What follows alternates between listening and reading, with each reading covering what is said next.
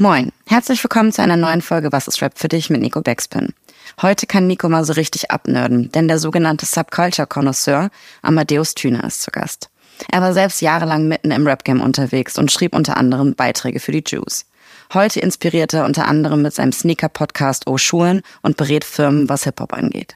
Die beiden sprechen über Fanmomente und was die Hip-Hop-Kultur für Armer bedeutet hat. Wieso ihm Rap geholfen hat, heute Vorträge vor Bankern zu halten und was Rap mit Donnie Darko zu tun hat, das erfahrt ihr in der Folge. Viel Spaß! Armer, schön, dass du da bist. Danke für deine Zeit. Vielen Dank für die Einladung. Ich freue mich sehr. Was ist Rap für dich? Definitiv etwas, das mehr will als SB12 und S900. Sehr gut, den hast du vorbereitet, ne? Den habe ich auf jeden Fall vorbereitet. Ich kenne ich kenn euer Format doch und natürlich dachte ich mir die ganze Zeit darüber nach, seitdem klar war, dass wir miteinander sprechen. Was für ein, was für ein, ein eine Antwort, was für ein Statement kann ich da geben? Und ja, welches passt geil. besser als ein Savage-Zitat? Finde ich, finde ich großartig.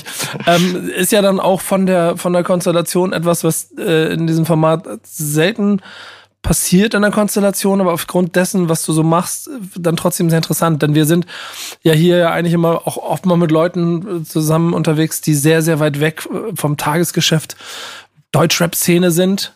Ähm, manchmal ganz, ganz andere Sachen machen, vielleicht auch nur dann in den jungen, jungen Jahren damit zu tun gehabt haben. Du bist ja immer wieder in Verbindung damit gekommen. Äh, kann, kannst du mal dein aktuelles, wie würdest du deine aktuelle Berufsbezeichnung und dein aktuelles Geschäftsfeld beschreiben?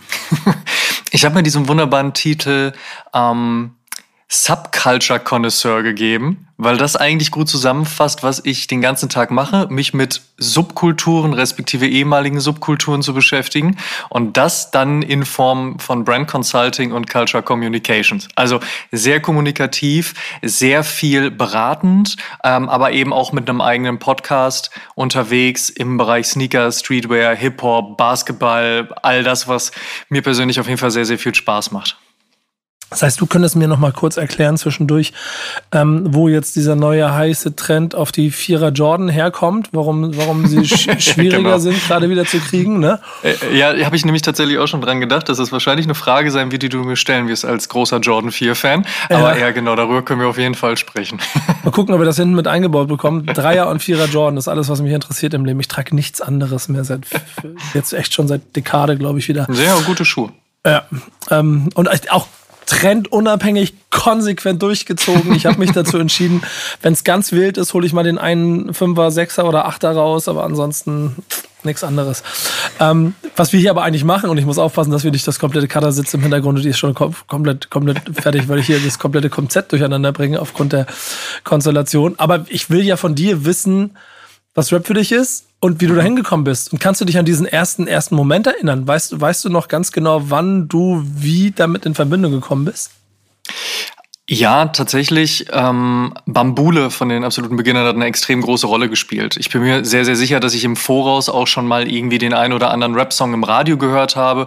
Also ich weiß auch, dass ich die da von den Fantastischen Vier im Radio gehört habe.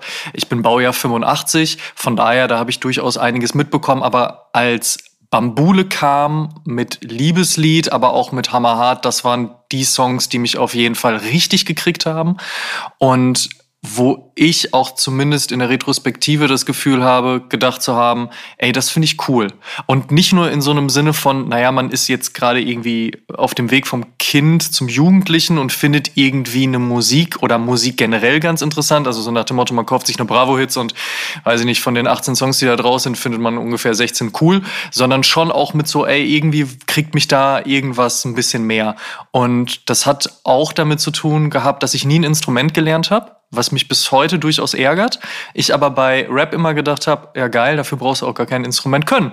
Du kannst auch einfach Rapper werden und dann funktioniert das auch so. Also von daher, du kannst Musik mit den einfachsten Mitteln machen und das fand ich immer schon sehr ansprechend. Warum bist du nicht Rapper geworden? Ähm, das ist eine sehr gute Frage, aber ich glaube, dafür war ich nicht gut genug. Ich habe tatsächlich Songs aufgenommen und ich habe auf Bühnen gestanden und ich habe gerappt und ich habe tatsächlich auch die Bühne teilen dürfen mit einigen Leuten, die heutzutage wirklich sehr, sehr groß sind.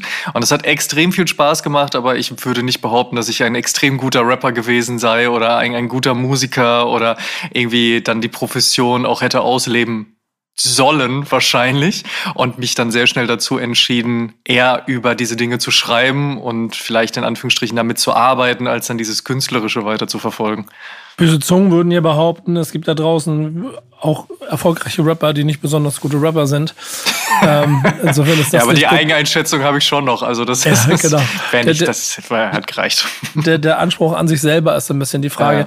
Jetzt hast du ja natürlich in deiner Vergangenheit da verschiedenste Punkte gehabt. Da werden wir sicherlich gleich auf dem Weg auch noch dazu kommen. Von diesem ersten Schritt vom Bambule, kannst du dich daran erinnern, wie das Umfeld war, in dem das Ganze stattgefunden hat? Also was Familie, waren es Freunde? warst der Freundeskreis, warst du alleine auf weiter Flur. Du bist, bist da ja in der ersten großen Ära, wo dann auch Tina und Thomas zusammen mit Amadeus äh, die Mucke schon gehört haben, mitbekommen haben übers Radio. Ja, schön. Also das ja, gebe ich dir recht, aber schön wäre es gewesen, wenn das tatsächlich in meiner Kleinstadt in diesem Dreieck zwischen äh, Bielefeld, äh, Münster und dem Ruhrgebiet auch stattgefunden hätte. Und das war nicht der Fall. Ich habe mich da schon recht alleine gefühlt. Es hat also auf jeden Fall ein bisschen gedauert, bis man dann Leute kennengelernt hat, die ähnlich gesinnt waren. Das waren dann auch direkt Leute, die eigentlich zwei, drei Jahre älter waren. Die waren dann auch selbst Rapper, Sprüher, DJs, Breaker. Also da gab es wirklich sozusagen diese alte Schule und da gab es dann auch mal eine Jam, wo auch wirklich all diese Dinge stattgefunden haben, wie man das dann damals auch so gelernt hat. Und bis dahin war ich aber durchaus ein bisschen alleine, weil der eigentliche Freundeskreis sich musikalisch eher Richtung Hardcore-Punk bewegt hat. Ähm, die Kleinstadt hat dann durchaus so den Vorteil gehabt, auch durch diese Einzugsgebiete Münsterland und Ruhrgebiet vor allen Dingen, dass da eine sehr starke Musikszene war. Und wie gesagt, diese Hip-Hop-Szene, die habe ich erst ein bisschen später kennengelernt, aber es gab eine sehr starke Hardcore-Punk-Szene. Und Mhm. Ich bin auch fast zeitgleich mit beiden Musikrichtungen und Kulturen auch sozialisiert worden, was ich immer extrem spannend und schön fand. Das hat mir immer sehr gut gefallen, auch wenn ich mal auf einer Hardcore-Punk-Show war und gefragt wurde so, äh, warum hängst du hier rum? Du hörst doch eigentlich Hip-Hop. Genauso wie ich auf einer Hip-Hop-Show gefragt wurde, so, was trägst du da für ein Bandshirt? Ja, aber eigentlich waren diese Szenerien doch auch immer recht nah und es gab auch immer Überschneidungen. Allein schon dieses, dieser DIY-Gedanke, der mich bis heute begleitet, also do it yourself. Du musstest selbst deine Shows booken, du musst musstest dich selbst um Artworks kümmern und es gab, wir hatten ja alle nichts. Ne, wir mussten ja ne, im Winter 20 Kilometer durch den Schnee barfuß und so. Aber trotzdem dieser Pioniergeist, der hat mir immer sehr gut gefallen und das in beiden Kulturen. Aber als es um wirklich Rap ging, habe ich mich schon so ein bisschen erstmal alleine auf den Weg machen müssen und es hat ein bisschen gedauert, bis ich dann auch andere Leute kennengelernt habe, was vielleicht auch einfach daran liegt, so mit 12, 13 hängst du ja nicht schlussendlich sofort mit irgendwelchen 16, 17-Jährigen rum. So, da gibt es ja erstmal so ein bisschen Berührungsängste und man muss sich da so zusammenfinden. Du hast ja aber offensichtlich schon über die Zeit relativ schnell es als Kultur im Ganzen wahrgenommen, ne? Und nicht nur als ja. Musik auf, von Platte. Woher kam das? Das ist eine gute Frage. Ich glaube, es ist ein bisschen das, was man durch die Musik mitbekommen hat, natürlich. Also ich meine, wenn ich auf Bambule du hast blicke, zugehört, ne? Du hast ja, zugehört. ich habe hab zugehört, ja genau. Aber auf, ich meine, auf Bambule, man hat schon gemerkt, irgendwie, ich glaube, das sind Samples, auch wenn man das damals natürlich so mit 12, 13, 14 noch nie so hundertprozentig wusste, aber man konnte sich das so ein bisschen ausmalen. Es, es gab Scratches, also gab es dann DJ und irgendwie so über Breaken und Graffiti wurde mindestens gesprochen oder es war in den Artworks so. Und wenn man sich dann so ein bisschen reingefuchst hat, hat man das schon als ganze Kultur wahrgenommen. Und wie gesagt, auch der Freundeskreis bestand eben aus allen, allen vier Säulen sozusagen. Und auch so wurde einem das dann auch weitergegeben. Ähm, ein auch heute noch sehr guter Freund von mir hat das alles perfekt verkörpert. Ich sage immer spaßeshalber, das Einzige, was er nicht gemacht hat, war Breakdancen, aber auch einfach nur, weil er dafür zu unsportlich war. Aber ansonsten, der hatte das alles mitgenommen und mitgemacht und auch dadurch hat man es wahrscheinlich dann einfach gelernt. Es ist dann ja auch, wenn man heute zurückblickt auf das, was du in deinem Leben gemacht hast, ja auch so ein bisschen Startpunkt von Karriere gewesen. Ne? Also du, du hast ähm, für die Juice geschrieben als Magazin, du hast äh, bist Buchautor, du hast, du hast, du hast äh, sonstige Arbeiten rund um Künstler und Musikindustrie gemacht. Ähm, war das damals für dich früh klar, dass diese Kultur ab jetzt dein Leben bestimmen wird? Oder war sie nur sowas wie ein DNA-Strang, an dem du dich entlang bewegt hast? Aber vielleicht war doch erstmal Bankkauflehre in, ähm, ich muss kurz nachgucken, in Oelde äh, das erste Ziel. Das wäre sehr naheliegend gewesen, auf jeden Fall. Ähm, wenn ich heute darauf zurückblicke, könnte man wahrscheinlich sehr romantisiert sagen, nee, das war mir eigentlich schon immer klar. Aber eigentlich war es das natürlich nicht, weil wenn du da mit 12 und 13 sitzt und es natürlich im Gegensatz zu heute noch nicht diese großen Strukturen gab, dann träumt man vielleicht so ein bisschen davon. Und ich habe das Falk Schacht auch mal in einem Gespräch gesagt, dass ich das sehr krass fand, irgendwann jemanden im Fernsehen zu sehen, der über dieses Thema spricht. Und man denkt natürlich automatisch, oh, der ist im Fernsehen, der ist bestimmt reich. Ja, aber mindestens kann er seinen Job damit bestreiten. Und das fand ich einen krassen Moment, weil ich ging noch zur Schule, aber sehe dann einen Typen im Fernsehen, der über das spricht, was mich interessiert. Okay, anscheinend kann man da irgendwie eine Profession rausmachen. Was mir aber schon recht früh klar war, dass ich immer irgendwie was Journalistisches machen möchte und was, was Kreatives und was Schreibendes. Also das sagt meine Mutter tatsächlich auch, dass ich das mit zehn wohl schon gesagt habe und immer viel Freude dran hatte. Und dachte dann auch, als es natürlich solche Magazine gab wie Backspin, wie die Juice oder auch noch diverse andere Online-Magazine dann jetzt zu einem späteren Zeitpunkt, naja, anscheinend kann man damit arbeiten, anscheinend kann man damit Geld verdienen, können wir ja mal gucken, vielleicht kann das ja was werden. Aber ähm, ich habe schon auch noch eine sehr klassische Ausbildung als Bürokaufmann gemacht. Ich habe ähm, mal bei einem Plattenlabel gearbeitet, also der Sony BMG, zumindest ähm, für eine kurze Zeit in der Hoffnung, da vielleicht dann den Weg zu finden. Also schon auch immer dieser Versuch, so dieses Kulturelle und das, was einem Spaß macht, so eng zu halten. Ähm, abseits von Hip-Hop und Hardcore-Punk auf dem musikalischen war ich sehr stark vom Basketball und auch Skateboarding sozialisiert. Das heißt also auch da, deswegen ich habe meine Ausbildung schlussendlich auch bei Titus machen dürfen, im, im Marketing und in der Redaktion und hatte damit eigentlich die perfekte Verbindung, weil du machst Marketing, du machst Redaktion, also was sehr Klassisches sozusagen, aber in einem coolen Segment, sehr lifestyleig, in der Verbundenheit mit all dem, was mir irgendwie Freude bereitet. Und da hat sich dann schon auch so ein bisschen so rauskristallisiert, ja, das könnte wohl was werden. Ich muss jetzt nicht irgendeinen Job machen und darf dann in meiner Freizeit meinem Hobby nachgehen. Und über die Jahre hinweg habe ich dann auch, egal in welcher Profession ich mehr oder weniger dann irgendwie, oder welche Profession da auf der Visitenkarte oder der Signatur stand, auch versucht, so dieses Lifestyleige beizubehalten, bis ich mich dann schlussendlich vor anderthalb Jahren wirklich selbstständig in diesem Feld gemacht habe, um zu sagen, so, ich glaube, da gibt's halt einfach ein bisschen mehr und da gibt's ein bisschen was, was intensiver funktioniert als das, was einem so die klassischen Strukturen bieten. Ähm, am Ende des Tages bin ich unfassbar dankbar dafür, dass ich jeden Tag über diese Themen sprechen darf, mich mit diesen Themen beschäftigen darf und dass es diese Möglichkeiten gibt und äh, finde das unfassbar geil. Das ist ja das Geschenk, das die Kultur jedem gibt, der sich aus ihr heraus entwickelt und verwirklicht und daraus dann etwas baut. Und das gilt ja für Künstler, Künstlerinnen auf der einen Seite, dann für eine Peripherie mhm. mit, mit Journalismus oder dem Marketing oder der Industriewelt drumherum ja auch immer. Was dabei total entscheidend ist, ist so, finde ich immer, und ich habe ja schon von DNA gesprochen, die, die, den, den Wert und irgendwie die, die Inhalte dieser Kultur und damit dann auch den Impact fürs eigene Leben sich zu realisieren.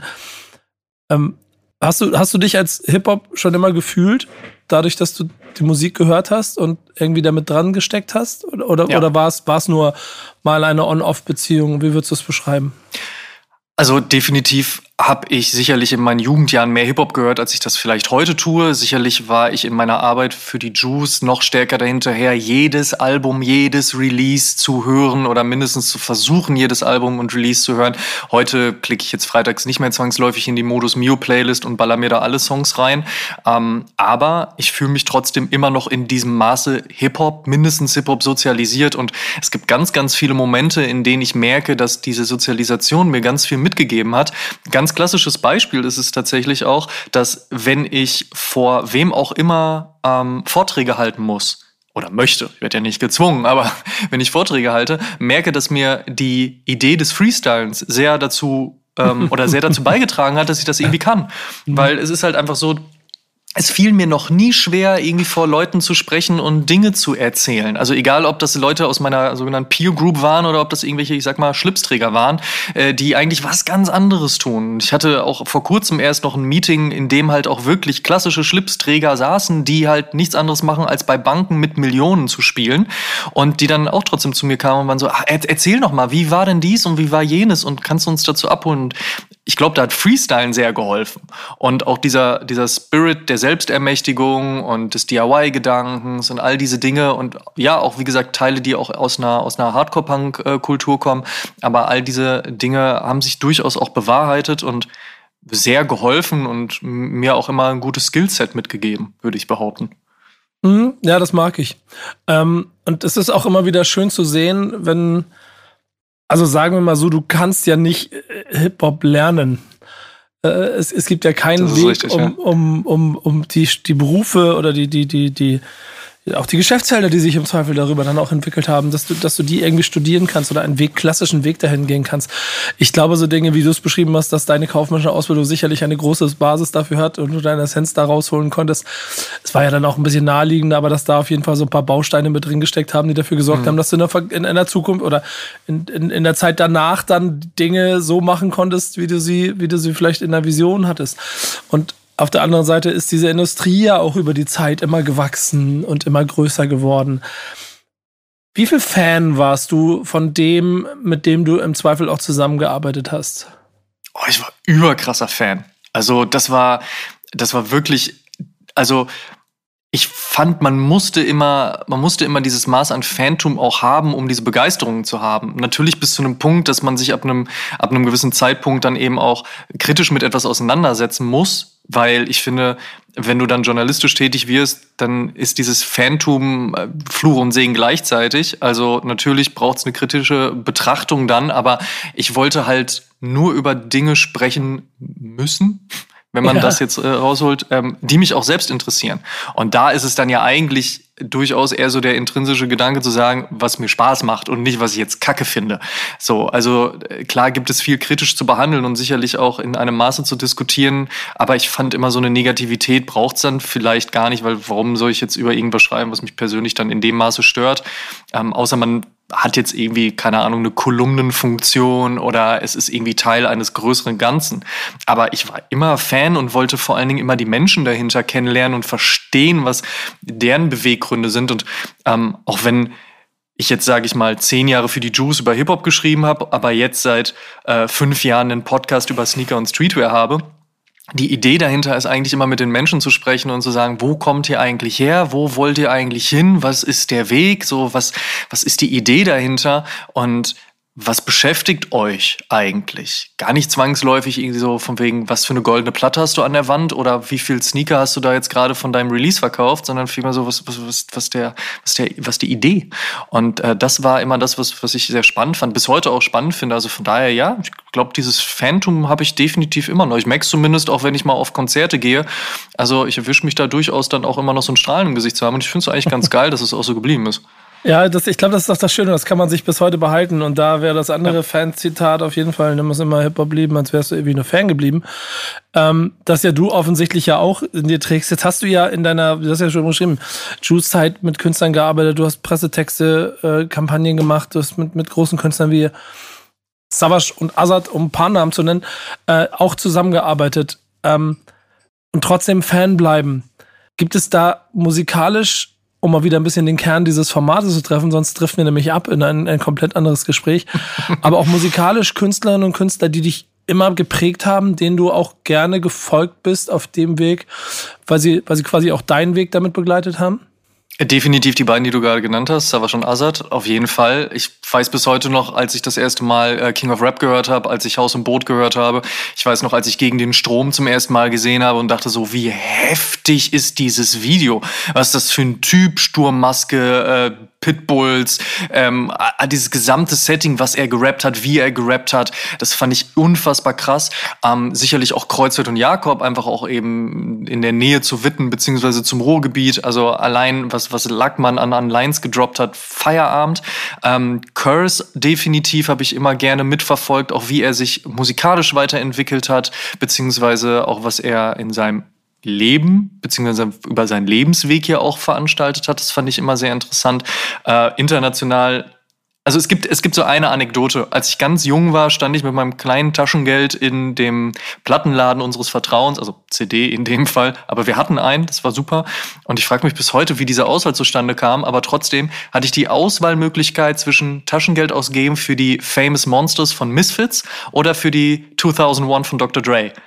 Und ich habe echt überlegt, weil irgendwie hat mich das Cover der Misfits super angesprochen, weil das ist eine Punkband. Und auf der anderen Seite fand ich aber auch so, irgendwie hat schon da was geklingelt bei Dr. Dre. Ich bin gar nicht so genau sicher, was da geklingelt hat, aber irgendwie Irgendwas war da. Und ich habe mich dann für die 2001 entschieden. Und natürlich ist das alles, was da auf der 2001 passiert ist, also Exhibit in einem Maße, aber mindestens natürlich das, was mit Eminem da war. Und danach wurde das Ding ja sowieso so groß. Da bist du als Jugendlicher zu der Zeit ja um Eminem sowieso nicht drum herum gekommen. Etwas, was komplett hängen geblieben ist. Also deswegen die Slim Shady LP, die Marshall Mathers LP, ähm, in Maßen sicherlich auch nicht die, die, die Eminem Show. Aber das sind so Sachen, die habe ich auf jeden Fall mitverfolgt. Ähm, dann hatte ich so, so einen kurzen Exkurs mal auch Richtung UK. Man hat ein bisschen geguckt, was passiert in Frankreich. Und dann ist es alles auch sicherlich ähm, ab einem Zeitpunkt noch musikalischer geworden. Also diese Hipsterwelle, die damals ja losgetreten wurde, die so lapidar so als diese Hipsterwelle äh, bezeichnet wurde, hat ja aber auch ähm, zum Effekt gehabt, dass, es, dass manche Dinge elektronischer wurden. Ne? Man denke nur an irgendwie das erste Kid Cudi Mixtape zum Beispiel. Mhm. Oder auch an Dinge, die, äh, keine Ahnung, ähm, andere Künstler da in dem Bereich gemacht haben, was ich dann auch super interessant fand, weil es sich dann musikalisch, also so eine andere Musikalität nochmal geöffnet hat. Und dann natürlich eben aber auch aus einer, aus einer freundschaftlichen Verbundenheit ähm, den kompletten Weg von Casper. Weil den habe ich sehr, sehr früh kennengelernt und da gab es auch tatsächlich diesen Moment, den ich bis heute noch weiß. Ein gemeinsamer Freund kam auf einer, auf einer Hardcore-Punk-Show zu mir und sagte, ey Amma, schreibst ja irgendwie für die Jews und, und hast ja auch was mit Hip-Hop zu tun. Das ist krass, weil ich kenne genau noch eine andere Person aus meinem Freundeskreis, bei der das ganz genauso ist. Ihr müsst euch mal kennenlernen. Und äh, Oelde und Bielefeld liegen nicht weit voneinander entfernt. Das sind, keine Ahnung, 40 Kilometer oder sowas. Und dann haben ähm, Benjamin und ich uns auf einer Hardcore-Punk-Show kennengelernt, wirklich so auf, ey, ein Kumpel von uns hat gesagt, wir müssen mal miteinander quatschen. und dann war so, er hat er mir auch erzählt, es ist lustig, schön, dass wir uns kennenlernen und so. Übrigens, ich sitze gerade an meinem ersten Mixtape ähm, ich habe ja früher schon mal so ein bisschen gerappt hier, Separate und A-Brew und so. Und ähm, aber jetzt soll so mein erstes Mixtape kommen. Äh, vielleicht können wir mal quatschen. Und seit diesem Zeitpunkt ähm, äh, verbindet uns ein, ein, ein freundschaftliches Band und auch äh, meinerseits natürlich ein, ein Mitverfolgen dieses Weges, den ich unfassbar finde. Ähm, selbst wenn wir nicht miteinander befreundet wären und ich eine, eine persönliche Verbundenheit hätte, wäre es etwas, was ich unfassbar finde, in dieser, in dieser Art und Weise eine Karriere so aufzubauen. Und äh, da bin ich immer noch Fan. Also ich freue mich immer noch über die Releases, über die Art und Weisen, wie da Dinge und Musik und Kunst und alles aufgebaut werden. Und ähm, um auf deine Eingangsfrage zurückzukommen, definitiv Fan, auf jeden Fall. Und da gibt's äh, durchaus auch noch ganz, ganz viele andere Künstler, die ich wahrscheinlich jetzt gerade in der Kürze der Zeit mir gar nicht einfallen. Aber äh, doch, ich habe ich habe schon immer das Gefühl gehabt, so dass ich so diese ganze Bandbreite mitverfolge, weil es dann auch nicht dieses Ding gab, so auch wenn viel halt mit Bambule und auch mit ähm, äh, dem, äh, dem Deluxe Sound System als Platte so begonnen hat. Ich war nicht nur irgendwie dann nur Hamburg oder ich war dann nicht nur irgendwie dann oh Frankfurt und Azad und sonst nichts oder jetzt irgendwie Savage und Berlin und später Agro, sondern es war immer so irgendwie kann ich mir aus allem so ein bisschen was rauspicken. Das eine finde ich interessanter, das andere vielleicht weniger, aber ich kann so als Gesamtheit wahrnehmen und muss mich da nicht auf irgendeine Seite schlagen, sondern kann einfach das, das, das Ganze irgendwie geil finden. Weißt du, was krass ist, dass wir hier ziemlich vernörden könnten jetzt an der Stelle. Ich habe viele Punkte, an denen ich gedacht habe, ich steige ja. mit ein. Äh, hab, hab aber mal dich, dich einfach das ausführen lassen. Es zeigt aber, wie tief verwurzelst du mit, mit dieser ganzen Geschichte bist. Ähm, ist das bis heute noch so? Weil ich finde, das ist das, was vielen in der Generation, wenn sie weit weg sind, immer schwer fällt, dieser Musik, vielleicht auch im Simplen, und der Kultur will ich gar nicht von sprechen, weil dann bleibt man dran, aber der Musik irgendwie ähm, ähm, ähm nahe zu bleiben.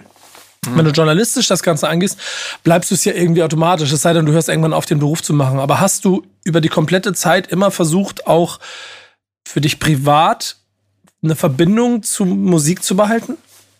Ich habe es definitiv versucht. Ähm, sicherlich, sicherlich ist mir das in, in manchen, vor allen Dingen in den letzten Jahren, nicht mehr bei allem so gut geglückt. Ähm, was gar nicht bedeuten soll, dass ich das wertend schlecht finde, was da passiert.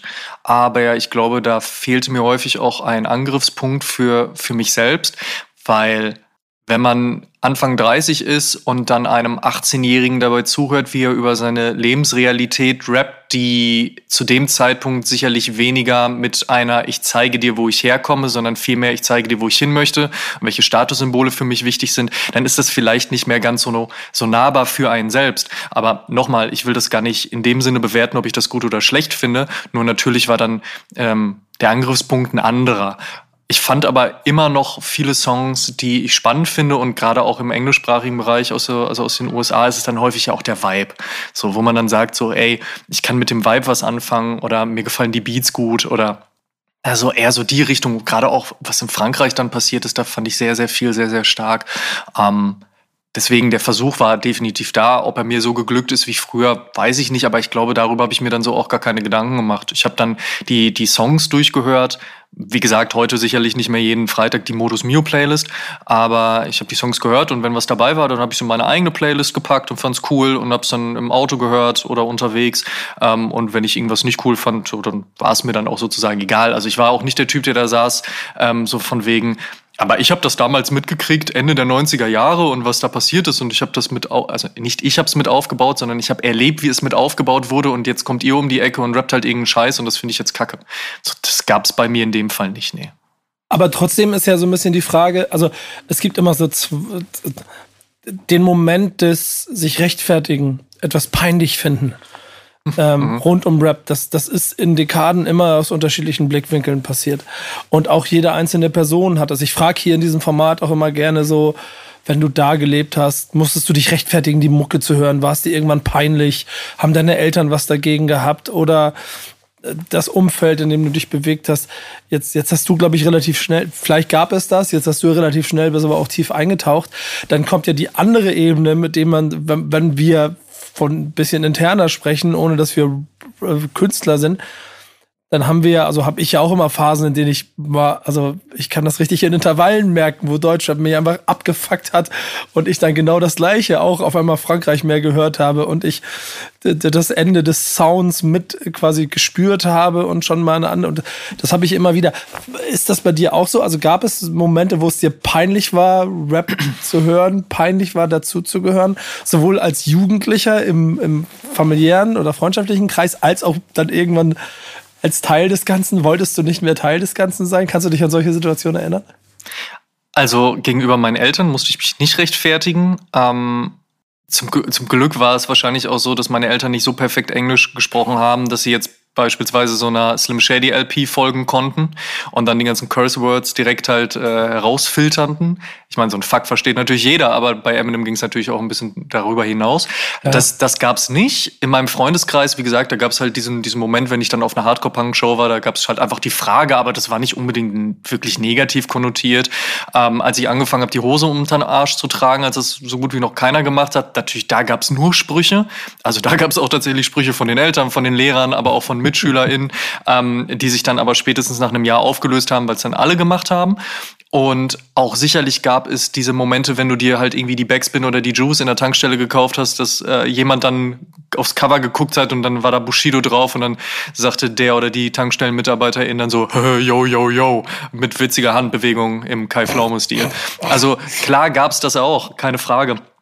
Aber ansonsten ähm, war das eigentlich nie so ein Ding, weil es auch immer irgendwie lustig war. Ich, ich weiß noch, dass ich bei, bei Titus zum Beispiel mit jemandem zusammengearbeitet habe. Gut, der äh, war halt eben dann auch schon fast 20 Jahre älter als ich, kommt aber aus dem Metal-Bereich. Und da war es dann immer so ein bisschen witzig, ne? weil diese Person wirklich nur Metal gehört hat. Und ich aber auch Metal gehört habe, aber auch sehr viel Hip-Hop. Und wahrscheinlich auch von der Stilistik her immer ein bisschen mehr nach Hip-Hop aussah, mit breiten Hosen als jetzt eben mit engen Hosen zum mhm. Beispiel. Und es dann immer ein bisschen witzig war. So, das, das war dann lustig, weil ich das aber auch als lustig wahrgenommen habe und auch nicht irgendwie als Angriff.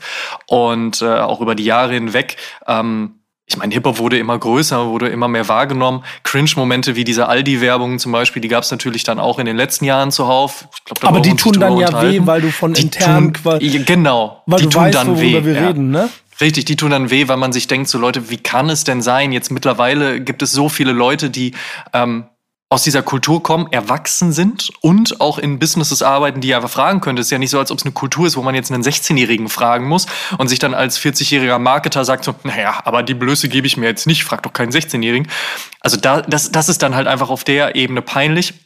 Für mich selbst war die Musik so gesehen eigentlich nie peinlich, weil es immer irgendwie auch sonst in Anführungsstrichen eine Gegenbewegung gab. Also hätte ich jetzt irgendwie das eine peinlich gefunden, dann hätte ich halt irgendwie was anderes hören können und hätte das wahrscheinlich nicht peinlich gefunden.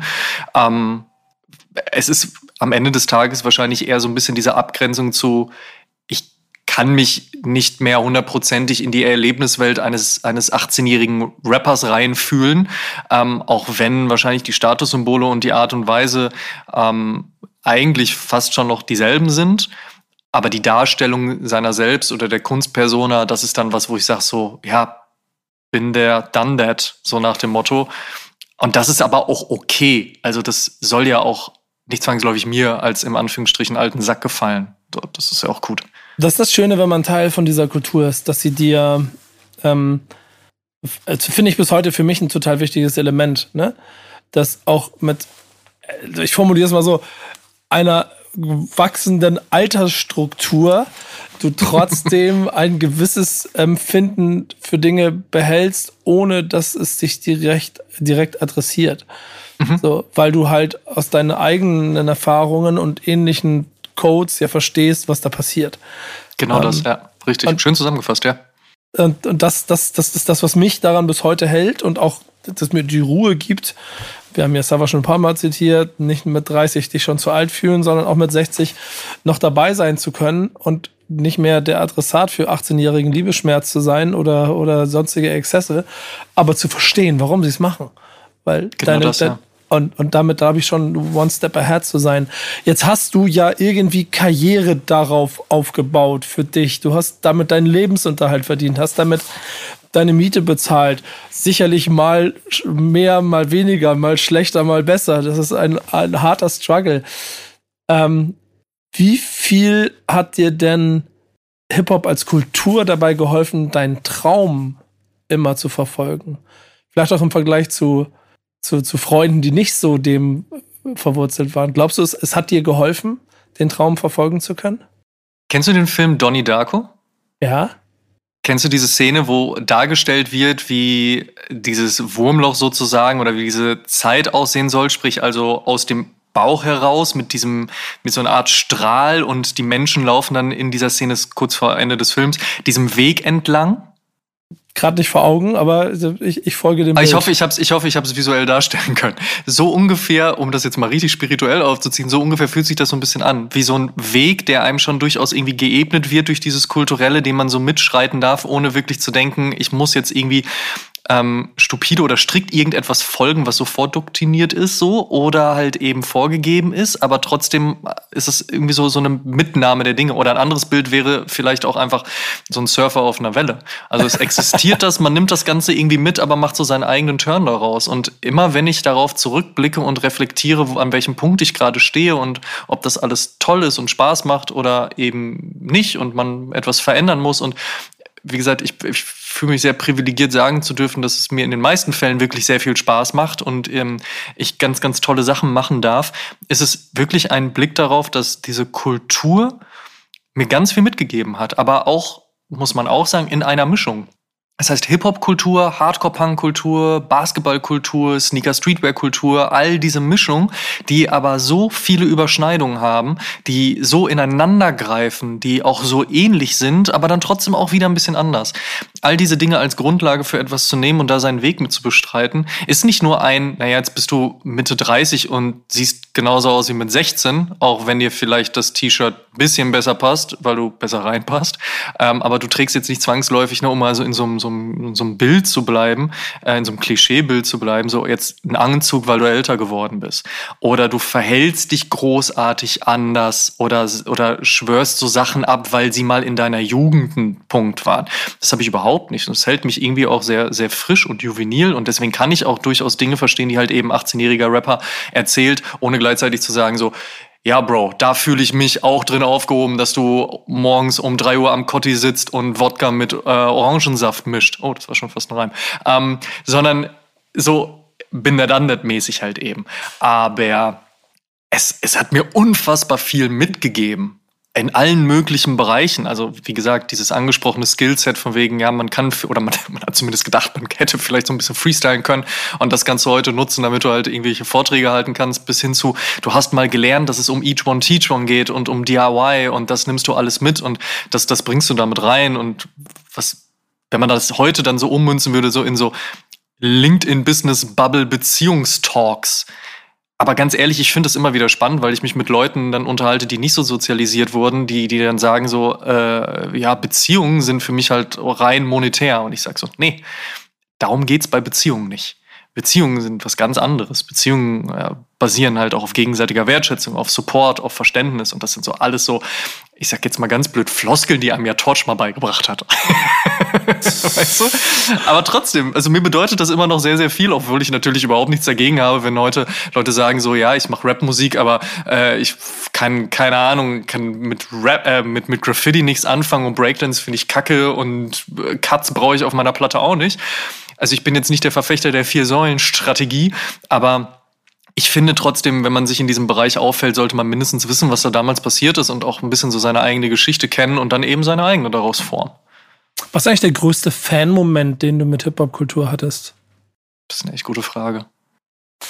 Ähm, es gab sicherlich einige Interviews, wo ich gesagt habe, so, boah, krass, cool, dass ich mich mit diesem Menschen unterhalten darf. Ähm, Pusha T, der nach ungefähr der Hälfte des Interviews fast aufgelegt hätte, weil ich ihn nach einem äh, Diss-Track gefragt habe oder nach einem Beef, in dem er sich gerade befand und er dann so war, äh, ey Mann, ich, ich verstehe dich gerade nicht mehr, Verbindung ist schlecht, ich äh, ruf dich zurück. Ich dachte, so, Bro, du hast meine Nummer doch gar nicht. Wie willst du mich zurückrufen? Wie rette ich jetzt dieses Interview? Weil ich will doch unbedingt mit Pusha T sprechen. Oder auch ähm, Machine Gun Kelly zu einer Zeit, als er wirklich noch Rapper war, bis hin zu einer Zeit, wo er dann Richtung Pop-Punk gegangen ist, fand ich unfassbar interessant, weil er einfach auch eine sehr gebrochene Persönlichkeit mitgebracht hat, die ich einfach auch als in Anführungsstrichen Musikjournalist einfach sehr interessant fand.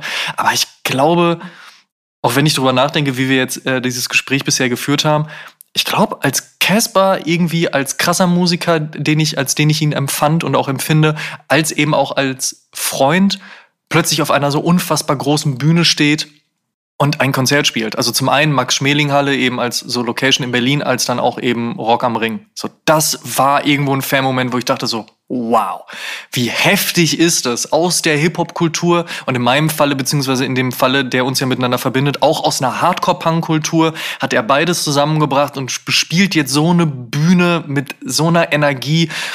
Das, das war, glaube ich, echt ein Fan-Moment, muss ich ganz klar so sagen. Ja. Fan der Kultur und nicht Fan einer Situation.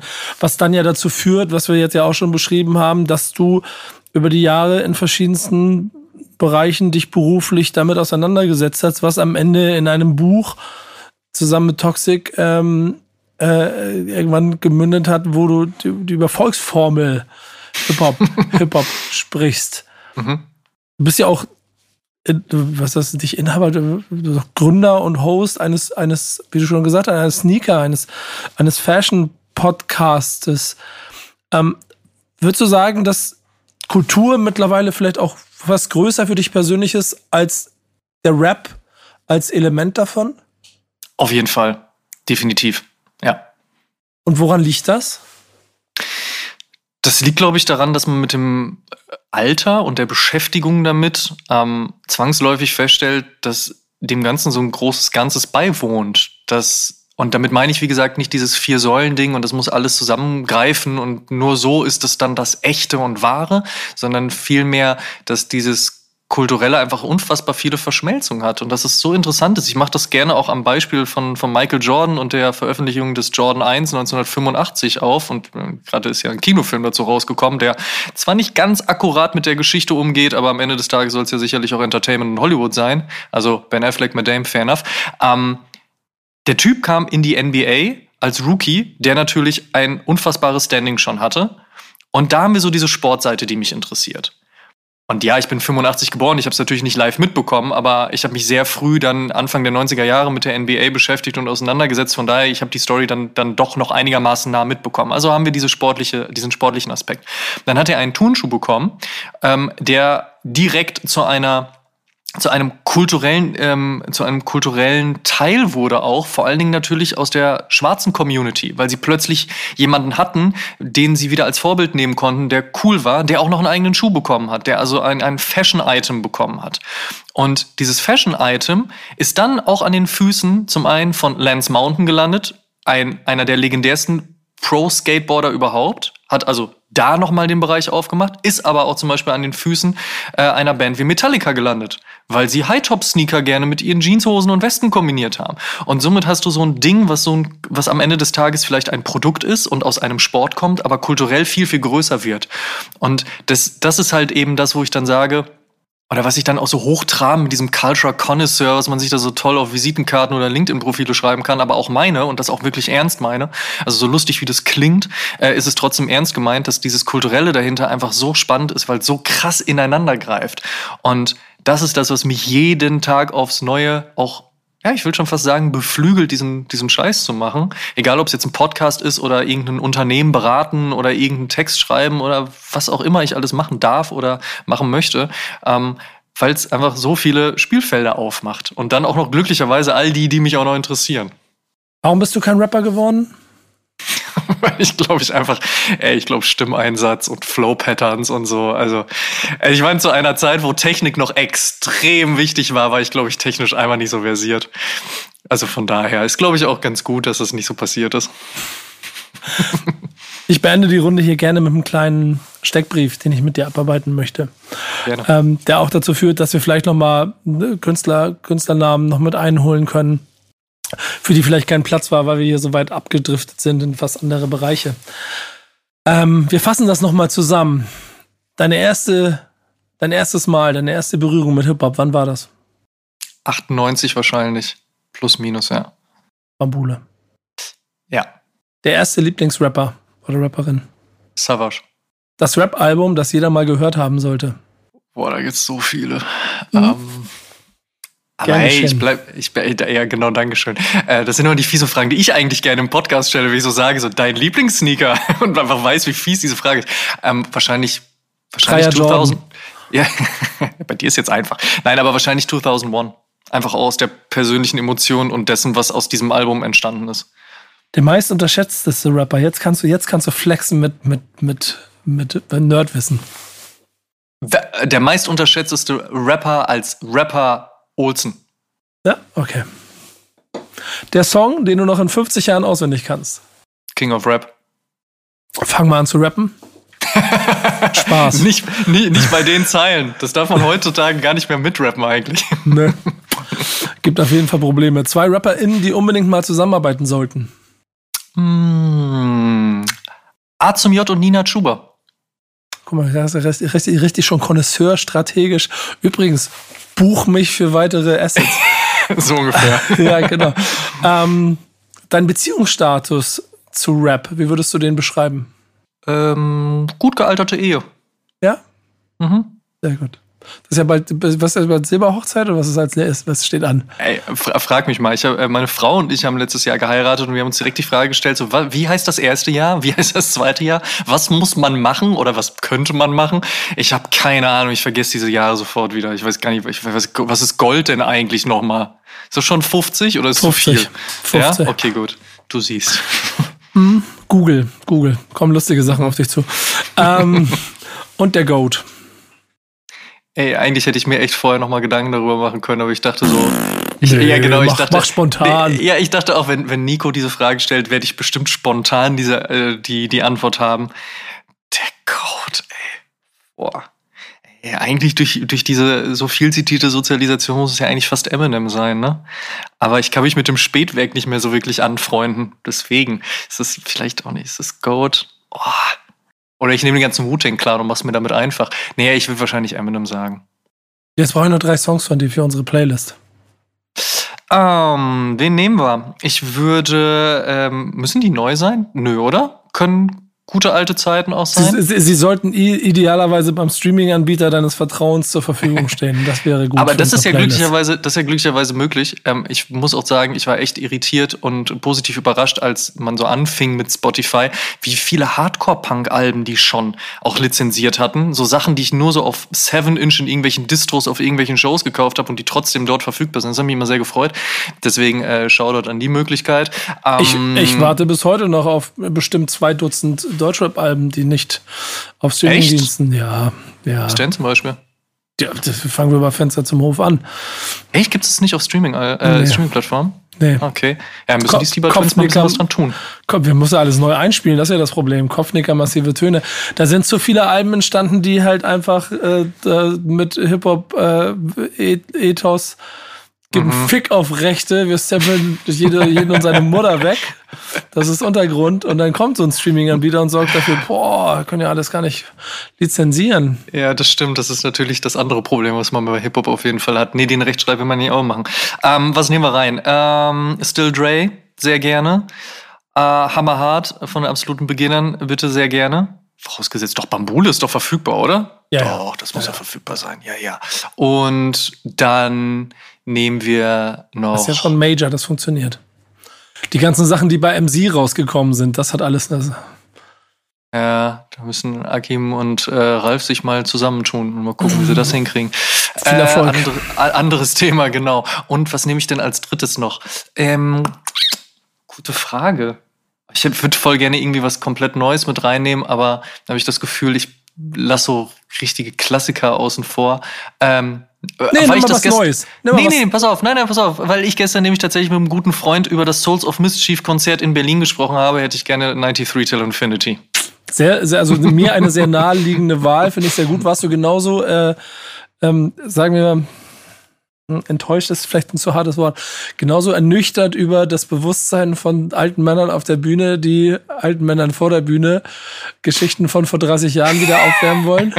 Ich frage mich an der Stelle natürlich immer, wie sollte es anders aussehen, ne? Ja. Also, ne, Aber welche Erwartungshaltung hat man natürlich? Aber man muss genau. der Realität ins Auge blicken. So. Ich, ich habe das alles Ich- schon durch. Ich habe ich hab, äh, 25 Jahre House of Pain Tour, Jump Around und da standen halt 40 plus und haben nicht mehr gejumpt, sondern haben nur den Arm. Und ich Ja, habe noch genau. dieses Jump-Bild von 25 Jahre vorher im Auge gehabt. Das war ernüchternd. Und Souls of Mischief auf irgendeinem Festival im Sommer mit 93 Till Infinity und äh, halt alten Männern, die da gerappt haben. So. Da muss man da Das ist ja eigentlich, eigentlich, ja auch ein schönes Bild. Ich meine, auf der anderen Seite guckst du dir so ein Wackenkonzert an. Ich meine, da gehen halt auch irgendwie 50 plus Menschen in den Moshpit. Und das ist ja irgendwie auch okay. Also von daher schauen wir mal, wie sich das alles entwickelt. Generell dieses Thema Moshpit übrigens an, an, an äh, zu guter Letzt vielleicht auch, fand ich natürlich ganz spannend, einfach weil ich natürlich aus diesem Hardcore-Punk-Kontext schon einfach Moshpits gewohnt war, Stage-Dives etc. Das es aber im Hip-Hop so noch gar nicht gab. Das einzige Mal war es, glaube ich, dass Harris sich von der Splashbühne runtergestürzt hat, da von diesem Boxenturm aus zwei Metern Höhe und Leute dachten so, what the fuck macht der denn? Wir sind ja nur beim Rockkonzert. Und ich das aber im Gegensatz total spannend fand, es heute aber lustig finde, wenn ich bei so einer Rin-Show auf einem Splash eine sogenannte Wall of Death sehe, die äh, definitiv keine ist. Aber Spaß haben auf Konzerten, super. Und da muss ich sagen, gefällt mir die neue Generation natürlich ein bisschen besser, die halt eben nicht mehr nur so wie wir früher da stand und einfach so den, die, die Hand in die Luft gemacht hat und so ein bisschen hin und her gewippt hat, sondern dass da ein bisschen mehr passiert. Von daher ist ich, ich ganz geil. Dementsprechend alles super. Das Schöne an, an Hip-Hop ist ja, und da habe ich mit Prinz Pi harte Diskussionen im Backspin Stammtisch gehabt, ich finde, es ist eine Remix-Kultur. Und ähm, er nicht. Und ich sage aber ja, weil sie nämlich genau diese Elemente nimmt, sie in seinen Mixer packt und sie halt zu seiner eigenen Wall of Death macht. Die Punker vielleicht nur müde belächeln, aber die trotzdem dazu führt, dass es, dass es eine ganze Generation gibt, die sich damit identifiziert. Voll. Ja. So wie du mit dieser Kultur und äh, viel, viel mehr als Rap. Trotzdem weiß ich jetzt, was Rap für dich ist. Amma, vielen, vielen Dank. Danke für deine Zeit. Nico, ich danke dir. War mir eine große Freude, eine große Ehre, in dem Podcast sein zu dürfen und mit dir ein Interview zu führen. Deswegen vielen lieben Dank dafür. Hat sehr viel Spaß gemacht. Den Charakter, der jetzt kommt, der ist ja für dich keine große Überraschung, aber da kommt einer. Ähm, ähm, Shoutout. Mal, mal gucken, wie Name Originals das macht. So. Immer perfekt. Also wenn ich überlege, was für äh, geile Sachen er schon für unseren Podcast gemacht hat, das freut mich übrigens auch, dass er die Characters für euch macht. Da freue ich mich natürlich ganz besonders drauf. Jetzt muss er reinhauen, ne? Muss sich was einfallen lassen. Hatte ich ja bestimmt das ein oder andere Mal schon gezeichnet. Ne? Jetzt muss er. Jetzt. Gibt, hat, Gab es hier Infos, die er noch nicht kannte? Ähm, ich glaube nicht, nee. Ich glaube, so viel weiß er mittlerweile auch schon. Ähm, vielleicht nicht ganz so in diesem Deep Dive, aber ich bin mir sehr sicher, dass er mit den Informationen generell einfach was Geiles auf die Beine stellt. Ich liebe seine Arbeiten und äh, freue mich sehr drauf. Ich kann auch an der Stelle, also ich bin mega dankbar dafür, weil es finde ich für mich auch ein ultra wichtiges Element für dieses gesamte Idee ist, was wir, die wir hier haben. Auch um den Leuten immer ein kleines bisschen etwas zurückzugeben, mit denen wir hier sprechen. In diesem Sinne, endgültig, danke dir, dass du dabei warst. Das war Dankeschön. Was ist Rap für dich? Bis zum nächsten Mal. Ciao. Und Kada, was sagst du?